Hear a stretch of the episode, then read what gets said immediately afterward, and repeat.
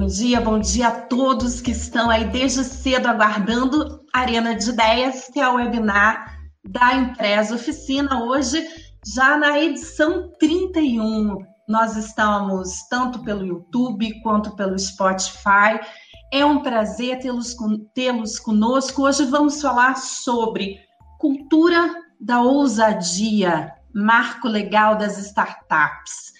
E com a gente, Pedro Carneiro. Pedro, ele é o head aí de negócios da Ace Startups, Vinícius Poit, deputado, como vai, deputado, tudo bem? Ele é do Novo de São Paulo, relator é, do projeto do Marco Legal das Startups. É um momento para fazer muitas perguntas, então nosso chat já está aberto. É, vamos ver se a gente já começa a receber essas perguntas. Essa uma horinha ela passa muito rápido e, e aí estamos aqui à disposição. Patrícia Marim, sócia diretora da empresa Oficina. Bom dia, Patrícia. Patrícia vem aqui para falar sobre comunicação, inovação. Né? Então, fala-se muito agora nesse mundo da inteligência artificial, é, que às vezes parece que está tão distante, né? Fala-se em unicórnios. Pedro Carneiro, conta para a gente o que faz a ACE, o que caracteriza uma empresa como uma startup e o que é um unicórnio. Legal, Fernando. Bom, bom dia. dia, bom dia, pessoal. Obrigado pelo, pelo convite. Acho que tem uma, uma coisa importante aqui de a gente passar sobre o ambiente de startups como um todo. Né? Então, acho que, acho que duas coisas que a gente pode começar é sobre a ACE. A ACE ela nasceu lá em 2012 como uma aceleradora de startups. Né? Então, de 2012 até 2019, a gente acelerou mais de 400 negócios e investiu em 120. É, alguns vocês até devem conhecer aí, Convênia, Cuponeria, Flapper, várias empresas que estão aí na, na mídia hoje. E dessas é, 125 que a, gente, que a gente investiu, a gente já vendeu 17 para outras empresas. Né? Então, a gente chama isso de exit. A gente já vendeu as empresas é, que aí tem participação para Mercado Livre, B2W, Itaú, a Loft, que é um, um unicórnio, uma empresa é, grande agora. Então, é, a gente trabalha com isso, né? Então, a gente pega negócios que são pequenos, faz um investimento, ajuda esse empreendedor a crescer. Normalmente, ele está ali só com um time de 5, 6 pessoas, com alguns clientes, e ajuda ele a levar até para uma centena de pessoas, com alguns milhares de clientes, para um outro negócio depois é, abarcar, né? O que eu acho importante de, de comentar aqui, a gente está vendo muito na mídia essa, essa coisa dos unicórnios, né, de investimentos que são muito, muito volumosos e que trazem as empresas para um patamar muito grande. Então a gente vê muita gente falando de SoftBank, Quinto Andar, a Loft, mesmo recebendo investimentos ultramilionários. É, mas acho que um ponto que a gente aqui na ACE trabalha muito e que eu me identifico muito é que eu sou uma pessoa que é fruto do ecossistema de inovação brasileiro porque eu fiz parte de uma startup, foi meu primeiro emprego, eu virei sócio da startup depois, e eu saí da startup, eu vendi a minha participação, e apesar de ela não ter virado um unicórnio, isso é, moldou a minha carreira e o jeito que eu trabalho hoje, e isso vira uma alavanca para poder influenciar outras pessoas e ajudar outros negócios. Então, a, a, gente vê muito na mídia, né, porque realmente é o que tem mais volume dos unicórnios e de empresas que estão saindo do nada para virarem gigantes, só que eu acho que essa questão do ecossistema de inovação e desse é, caminho de ousadia para o brasileiro, ele é, é, muda a gente de uma forma muito mais profunda do que criar um ou dois grandes campeões aqui no Brasil. Muda muito a, as pessoas em um nível mais básico, e isso é com milhares de Pedros né, que trabalham em vários outros setores, em várias outras frentes, você consegue ter uma, uma mudança muito mais significativa no mercado em si, do que você trazer um cara e transformar ele em um quinto andar, que tem uma, uma atuação muito relevante, só que o impacto a longo prazo é, é, menor do que você formar milhares e milhares de pessoas que são agentes de mudança, como a gente aqui na ACE faz. Obrigada, Pedro. Pedro começou cedo lá dentro da Unicamp, não é isso, Pedro? Hoje ele é o head de operações inteligência da, da ACE Startups. Vamos ouvir então um pouco o deputado Vinícius Poit. É uma honra ter o senhor conosco. Vou falar você porque você acha que é muito mais jovem que eu é, o Pedro fala muito desse ambiente de inovação, deputado. É, o marco legal das startups, ele, por que, que ele é tão importante para manter ter esse ambiente de inovação? Em que ponto nós estamos? Como é que está a tramitação do marco hoje? O senhor é o relator, é importante lhe ouvir. Boa. Obrigado pela oportunidade, pelo convite, Fernanda. É um prazer estar com Pedro, Patrícia, né? Todo mundo, todos os, os telespectadores, empreendedores que estão acompanhando aqui. Legal ter imprensa cobrindo esse tema. A gente dá cada vez mais espaço para o termo empreendedorismo, né? Eu, eu, eu sou empreendedor, então gosto de reafirmar isso. Né? Não é aquela frase não sou político, sou gestor, não, tá? Não sou político, estou político e sou empreendedor. Né? Fiz faculdade de administração, trabalhei em banco, montei negócio, assumi o um negócio da família, que foi empreendedor Endeavor. Meu pai participou da Endeavor, então participei desde o começo. E eu lembro que lá nos anos 2000 a palavra empreendedorismo nem no dicionário tinha, né? Então agora a gente tem um empreendedor no Congresso Nacional né, que está acostumado a lidar com as dificuldades. Hoje fiz questão até de vir com uma camiseta aqui do Recruta Simples, que é uma das empresas que eu empreendi.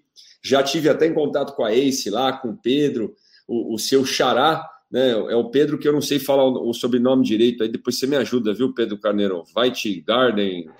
Pedro Weingärtner. Weingärtner, é isso aí, o Pedrão. Isso aí. E, e sou admirador da Ace e tô lá agora para é fazer do Brasil um país melhor para se empreender, Fernanda. É, é, extremamente necessário a gente melhorar o ambiente de negócio. O Banco Mundial ele tem um negócio que chama Doing Business, que mede os países, 190 países, em relação à facilidade para se abrir empresa, montar negócio. O Brasil está na posição 124. É um ato heróico empreender no Brasil. Porque você tem que ser um herói, tem que vencer uma arrebentação, né? Para quem gosta do surf aí na praia, uma onda gigante contar com pessoas que acreditam como a Ace e com a sorte ainda, com Deus e com a fé para dar certo, né? Porque o governo só atrapalha. Então, o marco legal das startups é para ajudar em quatro pontos que a gente pode discorrer ao longo da live, trazer segurança jurídica para o investidor, porque o investidor, se não for um investidor muito grande, for pessoa física, for um investidor de fora, olha para o Brasil, tem até medo, porque não tem segurança jurídica para investir em startup. A gente facilitar compras públicas, o governo comprar inovação, porque a lei de licitações do governo é muito defasada. A gente modernizar a lei trabalhista para startup, falar em stock option, falar em outros termos que não existem hoje na nossa lei trabalhista, é de 1900 e bolinha, né? Da época do, do Getúlio Vargas, e falar de sandbox regulatório. Então, que é um termo que a gente pode aprofundar aqui é, ao longo da nossa live. Nosso papel lá é melhorar a vida do empreendedor, que por consequência vai melhorar a vida do brasileiro, do trabalhador, que é o empreendedor que gera emprego e renda para o nosso país crescer.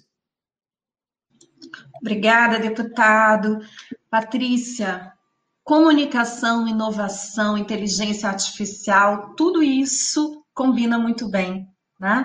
Qual é o papel da comunicação nesse momento em que o país precisa de inovação, precisa acreditar nos seus empreendedores, nos seus inovadores, é, nos, nos, seus criativos, né? nas pessoas que estão aí borbulhando soluções e mergulhadas nesse, nesse mundo digital. Bom dia, Patrícia. Bom dia, Fernanda. Bom dia, Pedro. Bom dia, deputado Vinícius. Muito obrigada por estarem conosco, obrigada por terem aceito aqui o convite. A ideia é a gente, de fato, poder é, falar sobre o assunto e aí a gente tem o um papel da comunicação, porque eu concordo totalmente com o deputado, sou empreendedora desde muito cedo, muito nova, é, e é um voo muito solitário e é um voo de total é, é, super-herói. Você tem que ser Mulher Maravilha, você tem que ser Homem-Aranha, você tem que ficar o tempo inteiro suspirando.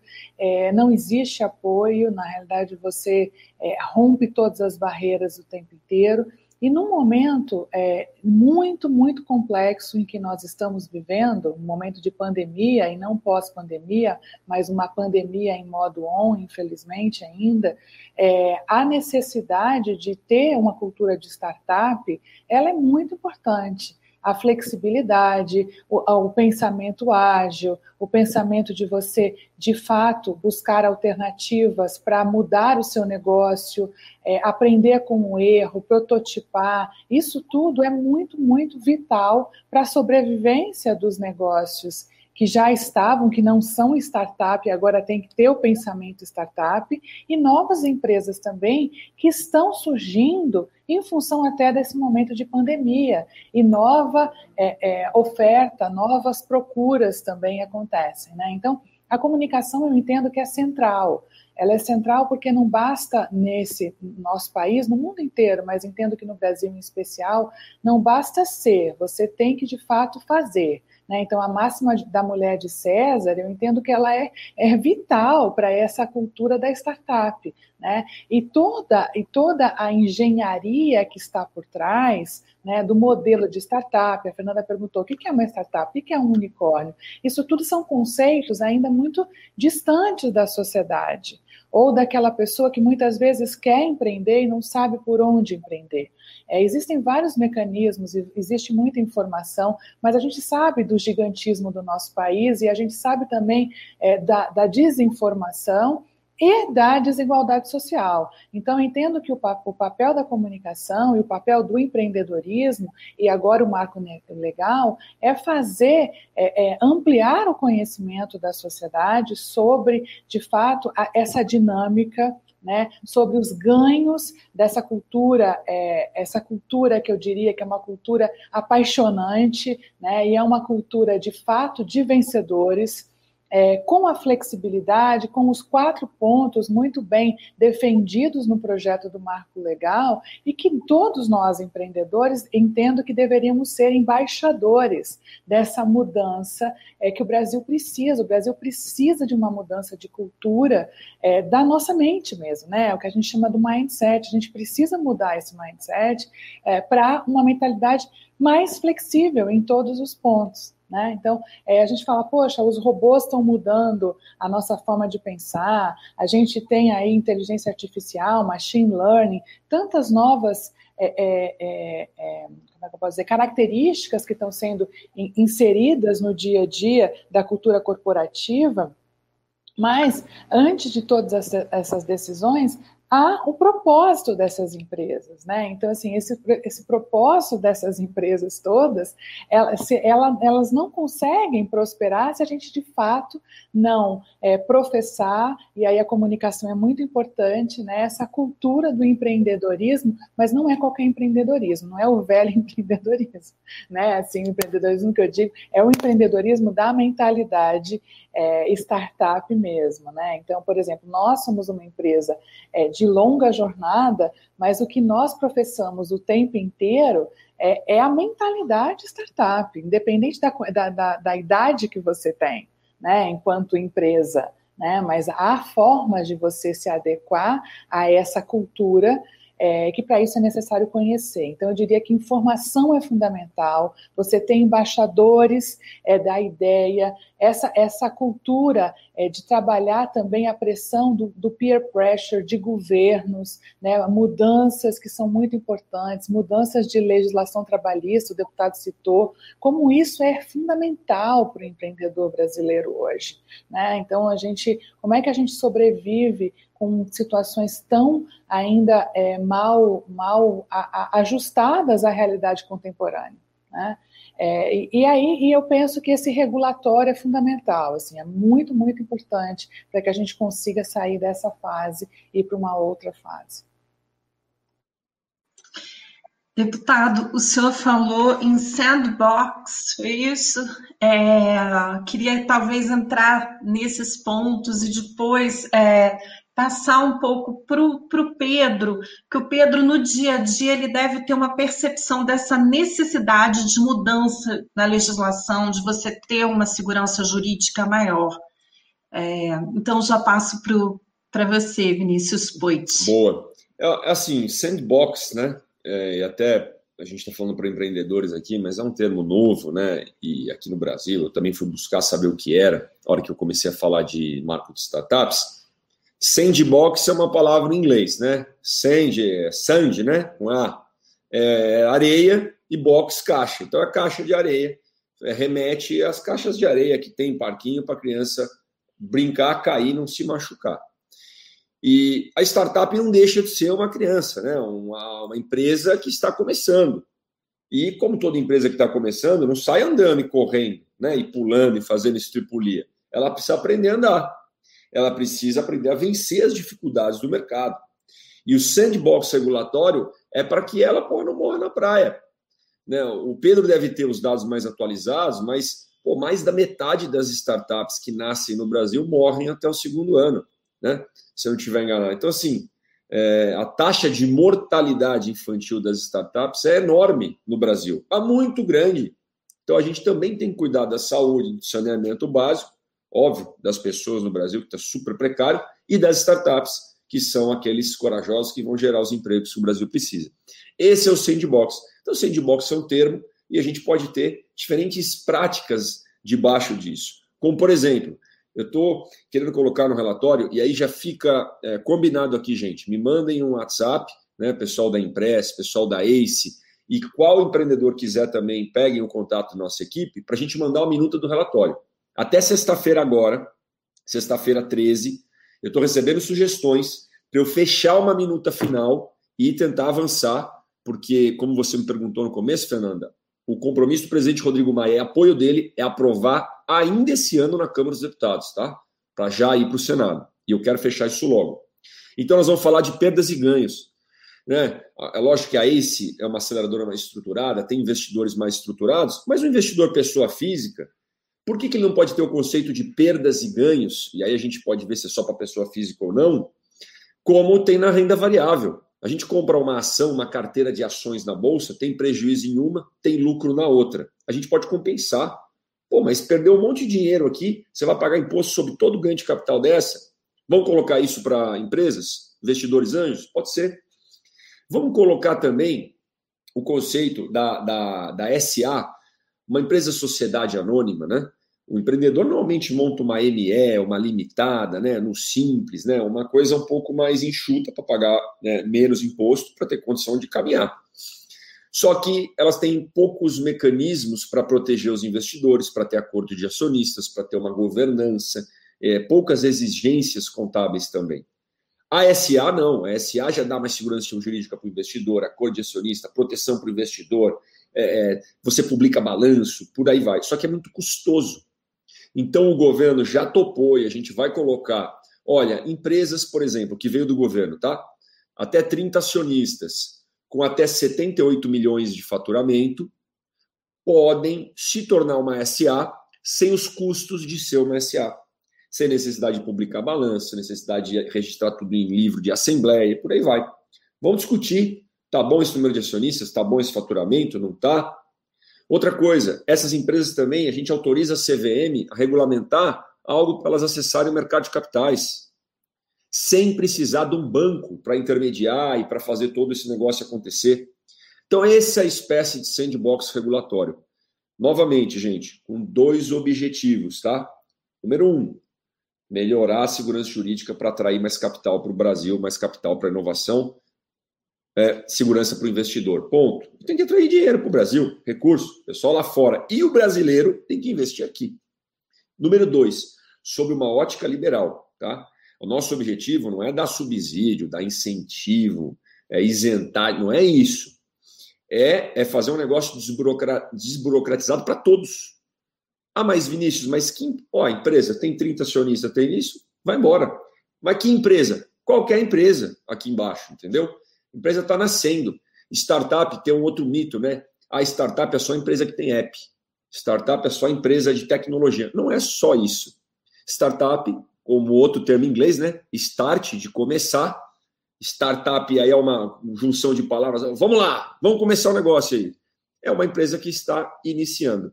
Então, esse é um pouquinho do conceito do sandbox regulatório e do espírito que a gente vem para esse relatório.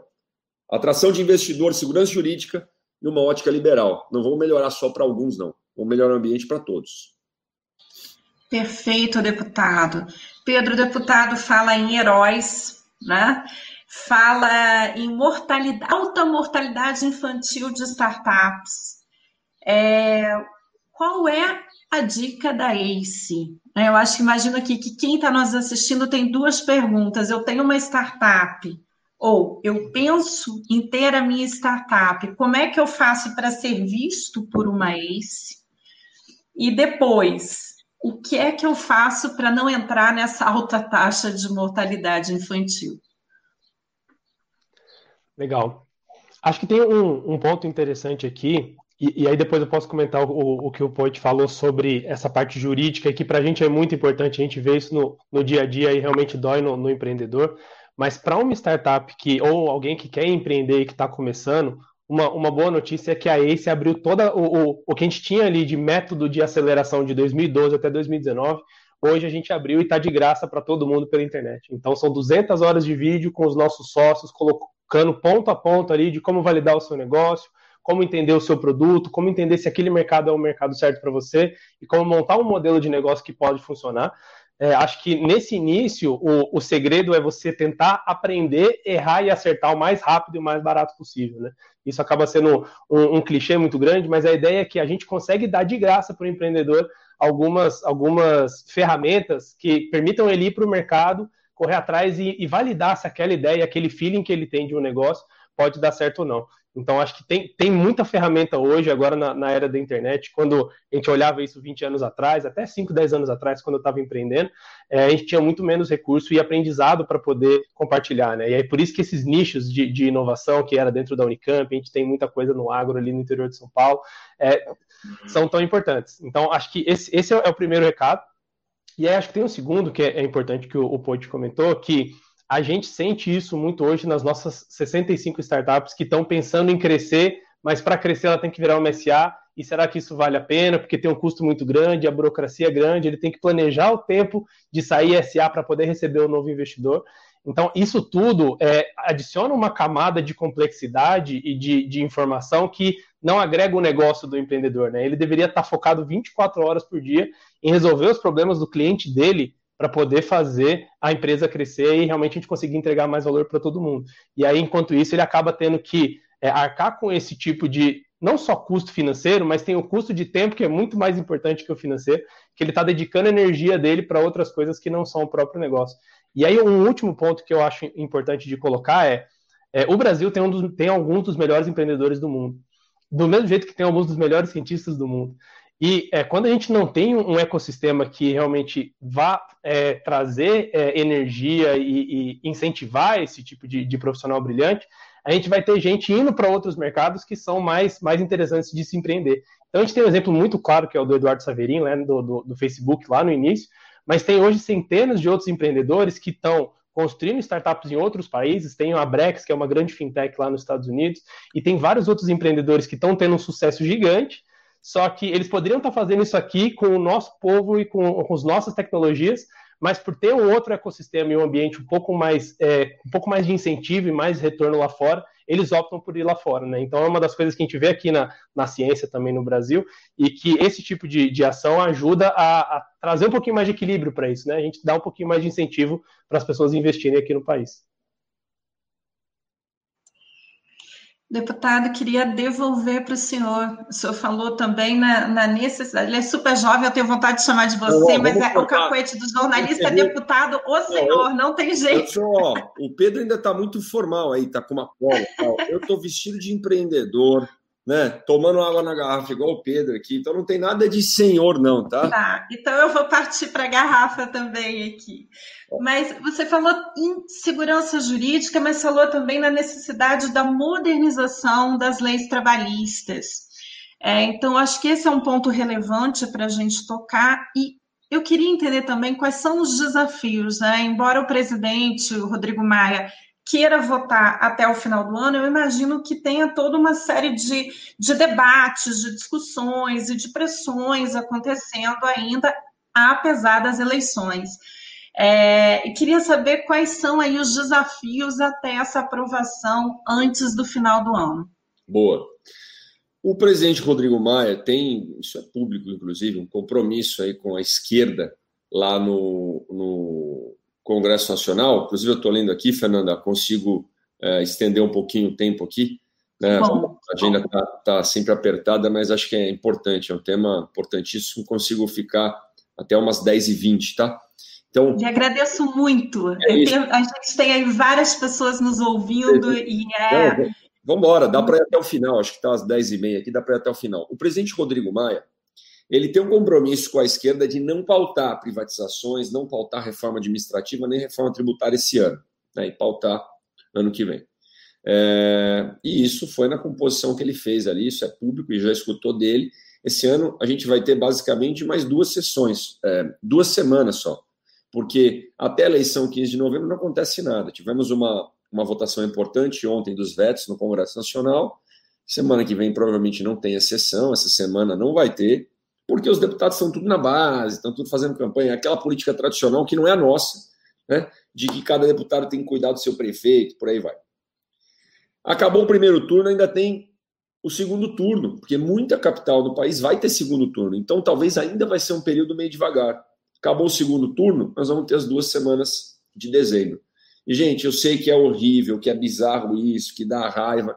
Infelizmente, a política ainda é assim longe de ter a produtividade que tem que ter uma lean startup ou uma aceleradora, ou o que a gente está acostumado.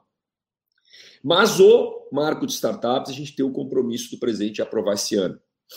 Tem um bom, eu tenho um bom diálogo com os líderes, inclusive líderes da esquerda, líderes que podem ser um pouco mais opositores, mas inclusive eles sabem da importância. As pessoas que representam os partidos de esquerda nesse tema, Marcelo Freixo do PSOL, Margarida Salomão do PT, Orlando Silva, do PCdoB, são pessoas que trabalham com tema de inovação, que gostam de. Então, assim, pode ter algum conflito, algum debate sobre o quanto que a gente vai mexer na questão trabalhista? Pode. E eu acho que é só aí também, tá? O resto, eu acredito que tem quase consenso. Mas aqui pode ter algum conflito. Só que, para deixar também claro, a gente não vai mexer na lei trabalhista. O que a gente quer é deixar claro alguns termos. Pessoal, o que é isso? Inclusive, eu estou fazendo um glossário. Vocês vão receber a minuta. Não esqueçam, manda o zap agora para a Grazi, para o Afonso, para a Stephanie, para o time aí que está falando com vocês. Vai ter um glossário. O que, é stock option, sabe? Poxa, stock option tem que ser é, alguma coisa que, puxa, ó, isso aqui existe. Né? Isso aqui não é remuneração, não tem que tributar stock option agora. Né? Às vezes, numa startup que não tem dinheiro e precisa contratar alguém de alta qualidade, essa pessoa não vai vir para ganhar pouco. A não ser que ela ganhe pouquinho agora e uma promessa, uma expectativa com base em metas dela virar sócia da empresa, que é a tal da opção de ações, que é a tal da stock option. Estou simplificando o termo. Então é basicamente isso, sabe? É a gente modernizar a relação, é, é botar conceitos ali que não estão na CLT. Né? Um startupeiro, um programador, vara a noite programando, né? Às vezes, ah, vamos dormir na empresa aqui, vamos varar à noite, vamos trabalhar de final de semana. Tem que ser um troço mais flexível, que hoje é tudo PJ, o que era uma contingência enorme antes da reforma trabalhista que teve. Já diminuiu a contingência, mas ainda tem, tem pouca flexibilidade. Então é nessa linha que a gente vai, ninguém vai mexer em direitos trabalhistas, não tem nada a ver. É, um, é algo específico para trazer essa modernização para uma lei que é muito antiga. E as leis elas têm que acompanhar a evolução do mercado. Perfeito. Pedro, qual é a realidade aí do, do trabalhador da, da, de uma startup? Você começou lá no Unicamp com uma startup que deve ter ali ah, dois caras de, de engenharia, era mecatrônica, não é isso? Aí convidaram você, que era da civil e tal. De repente, 30, 40 pessoas já trabalhando é, para a empresa. Qual é a realidade hoje? O que, que precisa mudar na legislação, assim, a teu ver? Esse ponto que o, que o Ponte comentou, acho que uma das coisas que, que, é importante deixar claro é que, na maioria dos casos, isso, isso já existe na vida real. Então, quando a gente tem, por exemplo, um contrato de opção de ações, se a gente contrata um desenvolvedor ou um cara que vai liderar a tecnologia de uma empresa e ele poderia estar ganhando, sei lá, 10, 20 mil reais em algum outro lugar, ele vem ganhar 2, 3, é, porque ele já ele tem junto com isso uma promessa de um percentual da empresa. Caso a empresa vá bem, ele consegue ganhar muito mais do que aquilo que era prometido. Então, é, é a gente já tem esse tipo de, de mecanismo, e isso é um negócio muito comum para você conseguir pegar uma promessa de crescimento futuro e trazer hoje para valor presente, para você trazer isso para a pessoa e, e, realmente convencer alguém a entrar é, de, de, alta qualidade, né, como o Pode comentou, dentro da, da sua empresa. O que é, isso, isso muda principalmente é quando você tem esse tipo de mecanismo, hoje a gente não tem um encaixe perfeito disso na lei, como que isso está tá coberto. Então, como que é feito? A gente tem é, outros contratos paralelos e que vão dando direitos futuros Só que esse tipo de, de contrato, quando, quando você chega em um litígio ou algum problema judicial, isso pode travar porque isso não está coberto dentro de nenhuma é, enquadramento legislatório. Então, você vai, vai é, ter alguma insegurança ali de como aquilo pode ser cobrado ou realmente disputado. E aí eu acho que esse é o principal é, ponto aí, porque se isso é uma das coisas que realmente embasa a, a qualidade e, e, trazer gente de, de alta estirpe para poder trabalhar em negócios que ainda não estão faturando nada, é, quando você dá segurança para esse tipo de, de mecanismo, você traz mais gente que está fora desse mercado de startups. A gente comenta muito, e aí principalmente nos anos anteriores, que era um, clube, né? Você tem a Ace, a Endeavor e gente que trabalha especificamente com novos negócios e com inovação, só que o, o set de regras e o risco que está todo mundo correndo ali, é, acho que limita o número de players que entram, porque a gente, o, o, nosso trabalho é correr risco, né? Então a gente faz isso muito bem. Só que quando você tem outros investidores e gente que quer diversificar o investimento, mas que não necessariamente quer fazer isso da vida, ele fica bem menos é, atraído por causa desse tipo de insegurança. É uma coisa que ele não entende muito bem, que não, não, não tem um encaixe certo e direto, e ele pode se arriscar mais do que ele deveria. Então, quando você coloca isso na, na regra e, e começa a prever esse tipo de relacionamento que já existe, você diminui um pouco o risco percebido por quem está de fora, e aí você traz mais dinheiro para esse tipo de negócio novo. E quando você traz mais dinheiro para esse tipo de negócio novo, eles têm mais é, pista para poder decolar e aí eles têm mais impacto no, no, no, no, país, né? Eu acho que acaba sendo uma, um, um ciclo virtuoso aí nesse sentido. Então a gente sente isso muito aqui, de para a gente trazer alguém que nunca investiu em startups para entender todo esse, esse ecossistema e como isso conversa com as leis e com, com as regras que a gente já tem hoje, é, é algo difícil e que exige muita, muito, muito pensamento assim, né, dos, dos investidores. Quando a gente simplifica isso e coloca isso dentro da regra, fica algo mais claro, ele tem mais proteções e aí ele consegue correr mais risco. É, deputado, a gente, estava aqui ouvindo o Pedro, estava imaginando, né? Eu sou diretora aqui de relacionamento com o poder público, né? Então eu tenho ali uma experiência de congresso, a gente vê o pessoal que faz defesa de interesses, defesa de causa, batendo nos gabinetes, buscando os gabinetes. Imagino que deva ter um grupo grande aí de startups lhe procurando, espero que estejam lhe procurando é, e ele perguntar como é que está sendo esse debate, né? E o desafio, porque boa parte ainda do nosso Congresso tem uma cabeça conservadora, como o Pedro diz, é né? uma mentalidade. O Pedro fala muito tranquilamente: meu negócio é correr risco. Mas é, isso ainda não é algo que está ali na, no dia a dia, no repertório de, de muita gente muito importante que tem grande influência vamos dizer assim, os líderes de matilha dentro do Congresso Nacional. Como é que esse, é, como é que a gente consegue é, fazer essa persuasão lá dentro? Existe uma frente parlamentar, essa frente é ativa. É, eu acho que era importante a gente esclarecer isso para quem está aqui nos assistindo. Boa. A gente tem uma frente parlamentar, que é a Frente Parlamentar Mista de Economia e Cidadania Digital, né, do qual sou coordenador junto com o deputado JHC, que inclusive é autor do projeto, do primeiro projeto na Câmara, né, sobre o marco de startups. Só para deixar claro, esse projeto do marco de startups é a quatro mãos, né? Porque o JHC com outros deputados colocaram ele na Câmara, a gente montou uma comissão especial, do qual sou relator. O governo mandou o projeto do governo, que vai ser apensado. O que quer dizer isso? Vai juntar com o nosso e eu vou extrair o melhor dos dois para dar o relatório. Então, essa frente parlamentar que dialoga com o mercado, dialoga com o pessoal de inovação, escuta os empreendedores, mas não bastasse isso, o governo mesmo, nessa discussão do projeto que ele mandou, que é o PLP 249, que já está publicado, mas eu vou mandar a minuta para vocês aqui, ele teve uma consulta assim estratosférica, mais de 3 mil ou muito mais sugestões nas consultas públicas que ele fez, 700 sugestões acatadas, né? Então esse projeto ele já vem robusto, já escutou muito o mercado ao longo de um ano e meio, dois anos de conversas com o mercado. O que, que eu estou fazendo agora? É, inclusive com a minuta pronta, à disposição. Quem quiser contribuir, eu mando a minuta agora. É transparência, não tem essa de ficar segurando a minuta. Não, eu mando agora. Me mande as sugestões até sexta-feira Então, se alguém estiver assistindo, quiser contribuir, puta, não tem o contato do deputado, me manda um direct no Instagram, sou eu que respondo tudo. Né? O que eu quero, Fernanda, é que não tenha aquela conversa, ah, mas eu não sugeri, ah, mas eu não fui escutado, ah, mas eu não pude opinar. Aqui é todo mundo opinando, colaborativo, é estilo empreendedor startupeiro mesmo. Mas a gente precisa ter meta, né?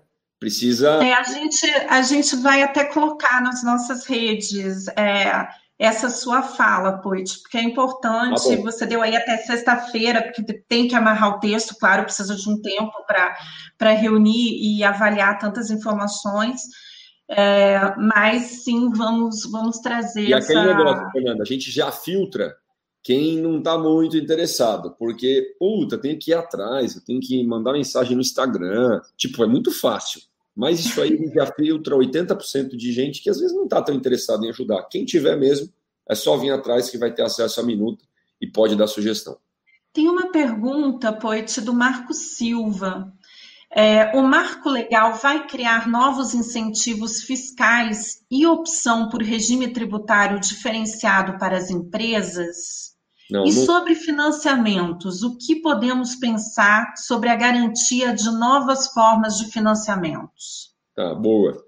Marcos, pode, depois a gente pode aprofundar um pouco essa discussão, mas a ideia não é criar uma nova figura jurídica, um novo regime tributário, dar incentivo fiscal, porque eu, por, por uh, uh, teoria né, e na prática, não funciona. Subsídio, o Brasil é um país cheio de subsídio. Quando você dá um subsídio, você dá um incentivo para alguém, uma outra pessoa vai pagar, né? Essa questão da desoneração da folha que está dando muita polêmica e por aí vai.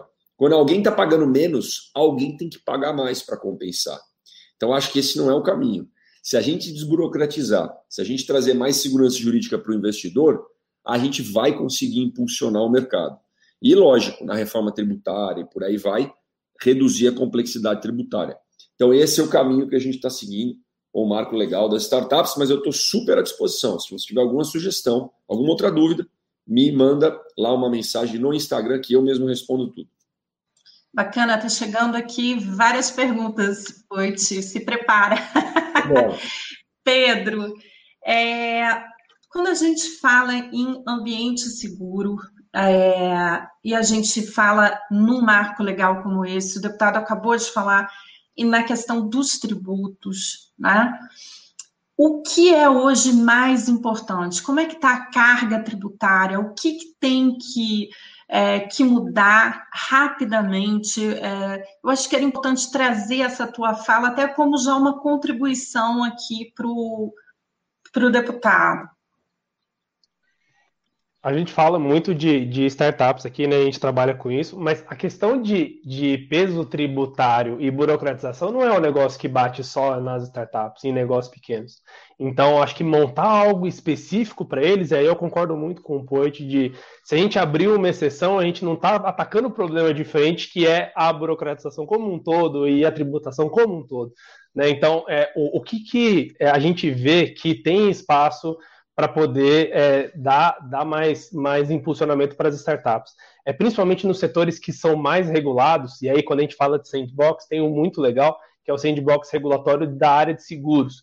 Né? Então a gente pega alguns, alguns setores que são altamente regulados, como compra e venda de imóveis, como óleo e gás, como seguros e como a parte financeira, que agora a gente já conseguiu dar, dar uma boa flexibilizada, e por isso que nasceu o Nubank, agora PagBank, um monte, e, e todo mundo tem uma conta digital no banco digital hoje. É, isso é fruto da flexibilização e da desburocratização da regulação específica daquele setor. Então, é, é a gente está vendo aqui que tem um potencial muito grande de startups fazerem o que o Nubank e outras fintechs fizeram com o setor bancário, que é jogar as taxas lá embaixo. A maioria das coisas hoje é de graça e tem um, um, um serviço muito mais ágil e digitalizado e mais simples, com outros setores que ainda são muito tradicionais aqui no Brasil. Seguros é um deles, tem a parte de distribuição de infraestrutura, saneamento. É claro que tem um motivo deles serem regulados, porque eles, são, eles têm uma, uma estrutura ali importante para poder manter a normalidade da vida das pessoas. Mas plano de saúde, a gente tem vários setores e que tem uma disrupção grande a ser feita ainda, e esse tipo de, de marco, ou, ou, ou, o próprio sandbox regulatório que é a SUSEP, né, que é a agência de seguros é, que está promovendo agora, vai dar abertura para que novos negócios entrem e revolucionem como esse tipo de, de, de mercado é feito. Então, é, pensem na mudança que a gente teve com a entrada de Nubank e das fintechs e como que isso mexe no nosso dia a dia até hoje. Agora, se a gente conseguisse replicar isso para todas as outras áreas que ainda são muito tradicionais, né? Então, isso é uma das coisas que a ACE está olhando muito, porque a gente quer apostar nesse tipo de mudança, né? E é aquilo, aquilo que eu comentei da gente correr risco. Mas eu escolho correr risco em áreas que eu tenho muito potencial de mudança, tipo seguros, tipo infraestrutura, tipo saneamento, tipo logística, que agora cresceu para caramba na pandemia. Então, é, essas frentes de é, a gente conseguir mexer um pouco na regulação para flexibilizar e permitir alguns testes sem colocar a estrutura do mercado em risco, são o que geram esse tipo de, de impulsionamento para um próximo Nubank e que vai melhorar a vida de todo mundo. Muito bom, Pedro. Pois tem mais uma pergunta aqui para você. É uma pergunta de Airla Moura. Bom dia a todos. Gostaria de saber como a chegada do marco legal das startups pode facilitar os investimentos por parte dos fundos e quais as dificuldades e quais dificuldades existem hoje para realizar aportes. Boa. Eu eu falo Airla, né? Se eu não confundo o nome bonito é diferente. Airla, eu falo que é o seguinte, é, é, inclusive é uma brincadeira, tá? Todo respeito aos advogados, que hoje quem ganha dinheiro é o advogado, porque é tão complicado precisar de tanto contrato, né? Tanto para stock option, como o Pedro falou, é, como para o investidor, seja pessoa física, seja de fundo. A gente vai tornar isso mais simples, mais seguro. Para um fundo investir, tem fundos grandes, por exemplo, que só investem em SA. Né? Eu tenho uma história de empreendedorismo de uma empresa que, que eu já falei aqui no comecinho, da Point Energia, por exemplo. A gente era uma limitada né, no lucro real, lá em 2008. E aí a gente foi receber um fundo de private equity na época. Era um negócio muito grande, não era startup. Mas para o fundo entrar, a gente tem que fazer o um acordo de acionistas, ter conselho de administração, publicar balanço, fazer uma série de, de coisas que os acionistas do fundo exigiam que fosse uma sociedade anônima. Pronto. Então, assim, o, só o fato de poder ter essa figura de sociedade anônima antes, sem os custos, mesmo se for uma empresa pequena, já facilita, já dá muito mais segurança jurídica para um fundo entrar. Se você tiver mais alguma sugestão, né, quando a gente está falando de fundos, pode mandar para a gente também. Estou à disposição. Né? O negócio aqui é ser participativo. Todo mundo tem que ajudar para ser um projeto não a quatro mãos legislativo e executivo, mas de todos, né? Legislativo, executivo e empreendedores e trabalhadores aí pelo Brasil. Eu já vou aproveitar. Posso contribuir aqui, Fernanda? Claro, por favor. É que depois eu vou já engatar uma pergunta que tem a ver aqui com essa resposta. É, Fica à vontade, é, Pedro. 15 segundinhos só. Eu acho que a, a, parte dos fundos é importante porque o dinheiro que o fundo aplica nem sempre é especificamente só de quem é dono do fundo. Então, esse, esse dinheiro ele vem de outros tipos de investidores e vem do mercado de capitais e etc. Então, tem a parte operacional, que é importante, que vai facilitar mesmo. Só que o que a gente está vendo é que vai ter um fluxo de dinheiro maior e vai ter mais gente colocando dinheiro nesses fundos, porque o processo vai ser mais simples e mais seguro, com menos risco, né? Então, além da operação ser mais simples e que vai trazer menos risco para o empreendedor, é, a gente vê que tem uma capacidade de trazer um fluxo maior de dinheiro para esse fundo aportar e ele colocar mais dinheiro em mais startups, porque ele consegue passar essa diminuição né, de risco para os seus próprios investidores. É uma cadeia, né? Quando você diminui o risco de uma ponta, isso vai trazendo para o fundo e para o investidor do fundo e para o investidor desse investidor. Então, isso acaba é, tendo impacto no resto da cadeia também. Perfeito. Uma pergunta de Rafael Amaral. Pergunta para o deputado Vinícius Poit: qual a importância da interlocução entre Congresso Nacional e governo federal para o desenvolvimento da economia digital? Rafael, total, total. E a gente, desde o começo do, do mandato do presidente Bolsonaro e dessa nova legislatura no Congresso, a gente não vê um diálogo é, tão propositivo, tão produtivo, né? Existe uma dificuldade de diálogo, e isso é muito ruim. Diálogo que eu estou falando, gente, é conversa, é presença, é o presidente ir para o Congresso, são os, o, deputado, o deputado Rodrigo Maia, senador da Alcolumbre, também está me apresentando para ter um certo diálogo para a gente falar das prioridades, tentar focar no que nos une, não só, que no, não, não só no que nos separa. mas o próprio postura do presidente Bolsonaro no início também, sempre com agressividade ou, em alguns momentos, colocando o povo contra o Congresso, não ajuda. Né? Eu votei no presidente Bolsonaro no segundo turno, né? fui no João Moedo, que é o, o candidato do meu partido, no primeiro, votei no presidente no segundo turno, apoiei o presidente Bolsonaro nas principais pautas econômicas, mas sempre disse para ele, pessoalmente inclusive, para ter mais diálogo, né? para a gente ser menos agressivo e sempre no combate, sempre com pedra na mão, porque isso não ajuda. E aí as pautas não são aprovadas. E aí chega alguma pauta importante como governo digital. Não foi aprovado ainda, o texto está pronto. Né? É um outro tema que a gente pode trazer numa outra live, de ter um balcão único de serviços digital, o GovBR. O brasileiro vai lá, não precisa ir na JUSESP, no cartório, um monte de repartição pública. Acessar todos os serviços públicos com um documento único. Tem um que precisa do RG, outro do PIS-PASEP, do outro certificado de alistamento militar, eleitor, CPF, passaporte, carteira de habilitação. Poxa, bota o CPF, por exemplo, como documento único. O projeto está pronto, só que aí não tem diálogo. Sempre conflito. Um tuita daqui, o outro tuita de lá, e isso atrasa o Brasil. Então, o, o que eu peço para o presidente Rodrigo Maia, presidente Davi Alcolumbre e presidente Bolsonaro, mais diálogo, né? menos tweet e mais foco na solução, porque o brasileiro está precisando lá, e quando fica nessa briga, a gente atrasa pautas importantes que podem fazer o Brasil crescer mais rápido.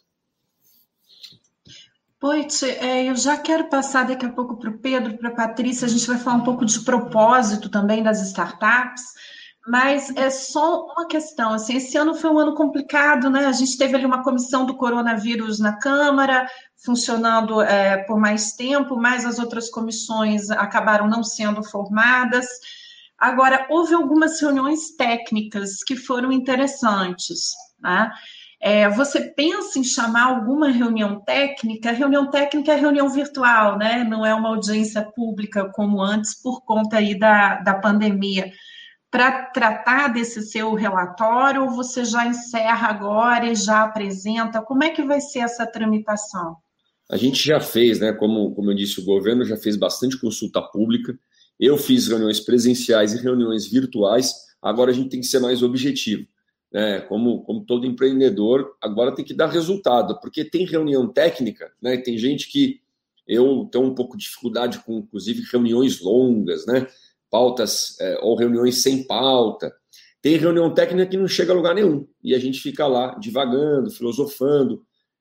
Tem sugestão clara, objetiva? Me manda, a gente argumenta e conversa tete a tete, né? E tenta resolver e tenta adequar eu provavelmente a gente não vai ter tempo para fazer alguma outra reunião técnica, audiência. A gente já fez todas as audiências, fizemos as consultas públicas do governo. Então, eu peço essa compreensão é, de quem quiser ajudar, de quem quiser discutir algum tema, para ser bem objetivo, direto ao ponto e mandar sua sugestão né, para a gente conversar, tanto comigo como com o meu time, a gente está totalmente à disposição, justamente para todo mundo ter o direito, né, democraticamente aqui, da gente fazer um texto que é bom para todo mundo, que é o texto ganha-ganha para o Brasil, para o empreendedor, para o trabalhador, que está precisando de oportunidade é, de trabalho, que vai vir das pequenas e médias empresas, são as que geram mais emprego no Brasil. Né?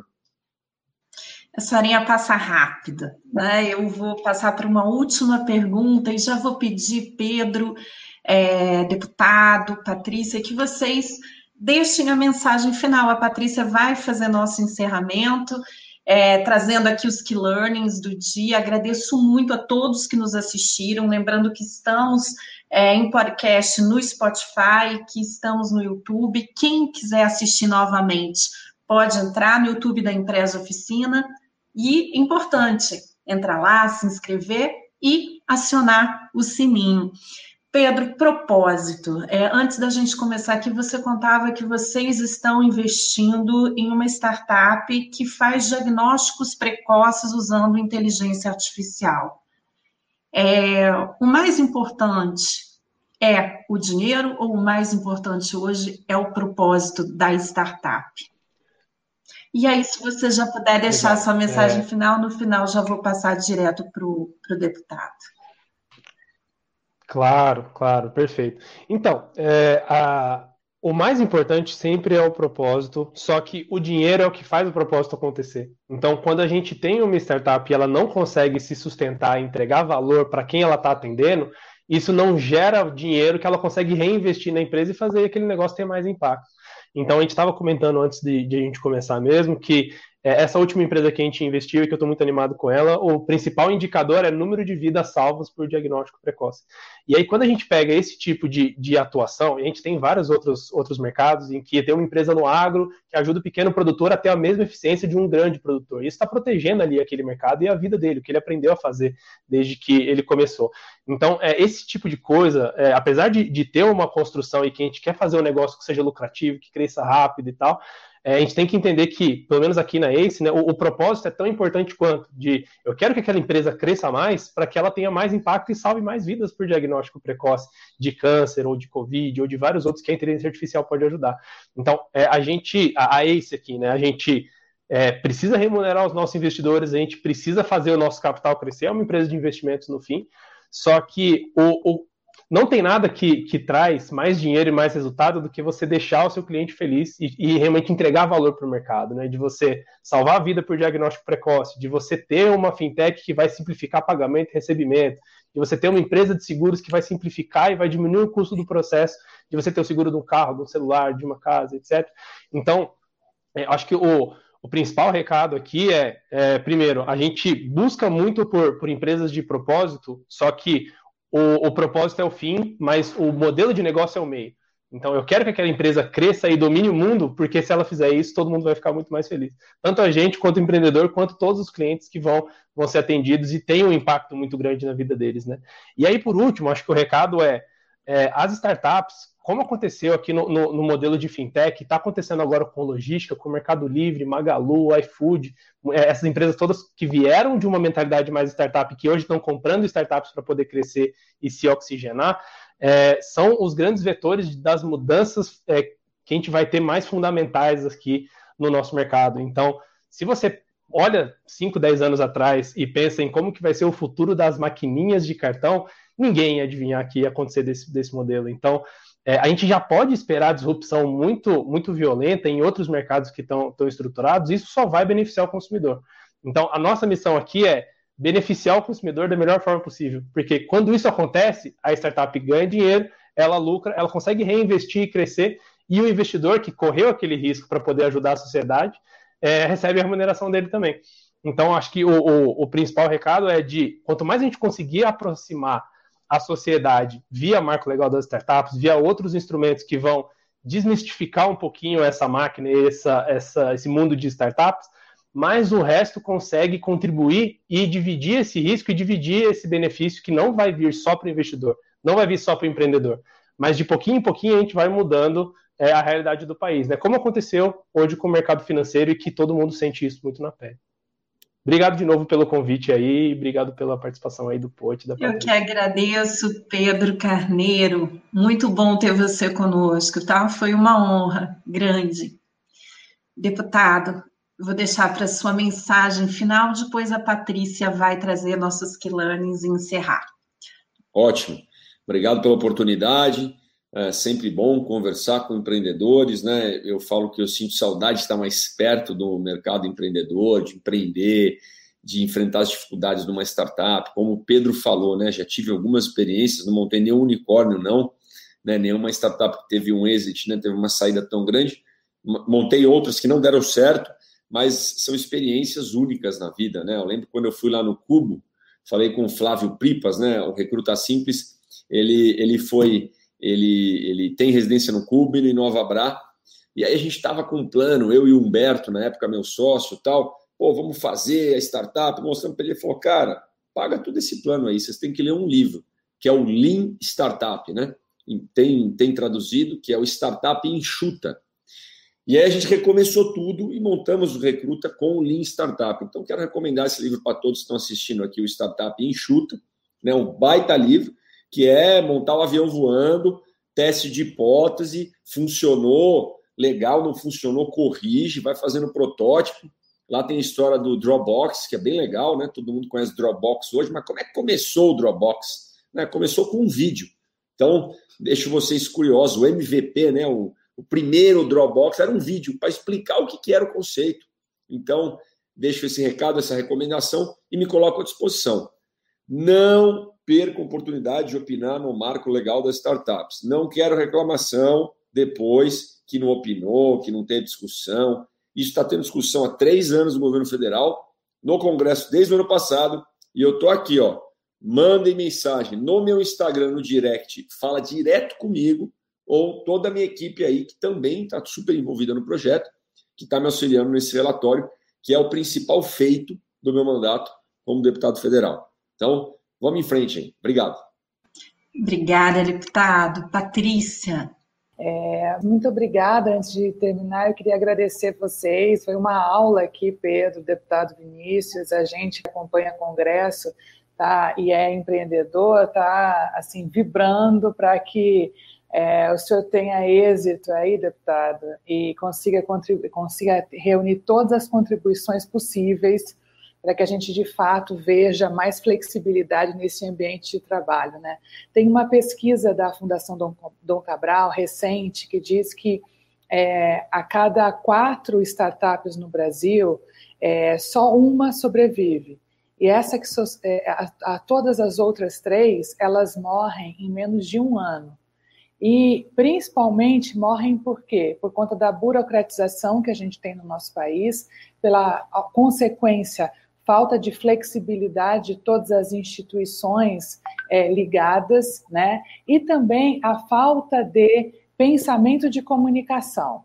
Né? Assim, a, a startup não sabe adequar o seu produto ao público ao qual ela tem que direcionar esse produto. Então, é, não resta dúvida de que propósito da startup, mentalidade ágil, como disse o Pedro, a flexibilidade que nós temos que ter na ambiência política, seja em termos trabalhistas, seja em termos de fomento, como o senhor trouxe, né, e nos quatro pilares que o marco legal é, deixa muito claro qual é o papel das startups, mas é, o ponto central é que possamos, de fato, ter uma colaboração nesse momento, né, para que o Brasil possa é, prosperar com essa flexibilidade. Eu digo tanta flexibilidade porque nós, quando a gente compara o Brasil com Portugal, por exemplo, que viveu o boom das startups recente, e isso impactou muito, muito vários setores da economia.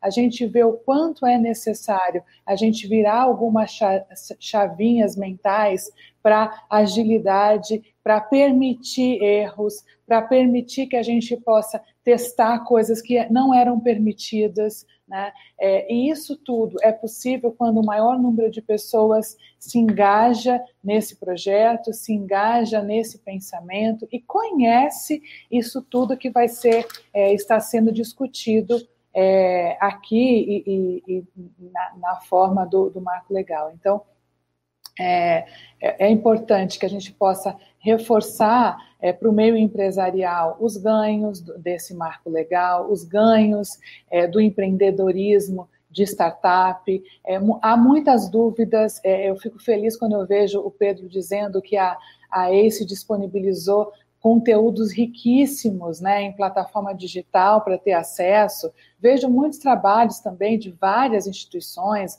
próprio Sebrae, né? Mas ainda nós temos uma parcela muito grande da população brasileira que vive de uma renda informal e poderia partir para é, o empreendedorismo por baixo conhecimento. Então, entendo que é, é muito, muito é vital que a gente amplie esse conhecimento, amplie a disseminação da informação é, oriunda dos benefícios que o mundo startup tem é, e os benefícios que a sociedade brasileira pode tirar como um todo, né? não apenas para o meio empresarial, não apenas para a cadeia empresarial, mas para a sociedade como um todo, né? para, para o social do Brasil também. Né? Então, a distribuição de renda a gente está falando também. A gente está falando de grandes avanços na saúde por meio das startups, grandes avanços na educação, de grandes, grandes casos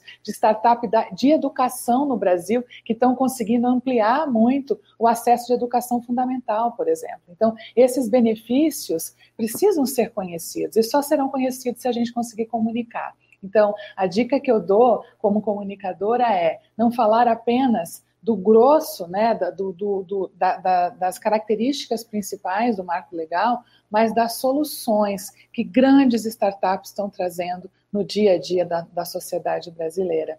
É, quando a gente é impactado, por exemplo, com essa startup que a ACE está acelerando agora na área de diagnóstico é, por inteligência artificial e a gente vê que o KPI que eles estão estabelecendo é salvar vidas, né? então, quantas vidas estão sa sendo salvas, isso faz com que eu pare a atenção e eu pense, opa, o que, que é isso? Que startup é essa? Né? E isso faz com que a gente possa ser cada vez mais é, infectado por esse bom vírus do meio startup. Muito obrigada pelo tempo de vocês, agradeço demais, muito obrigada. Até quinta-feira que vem.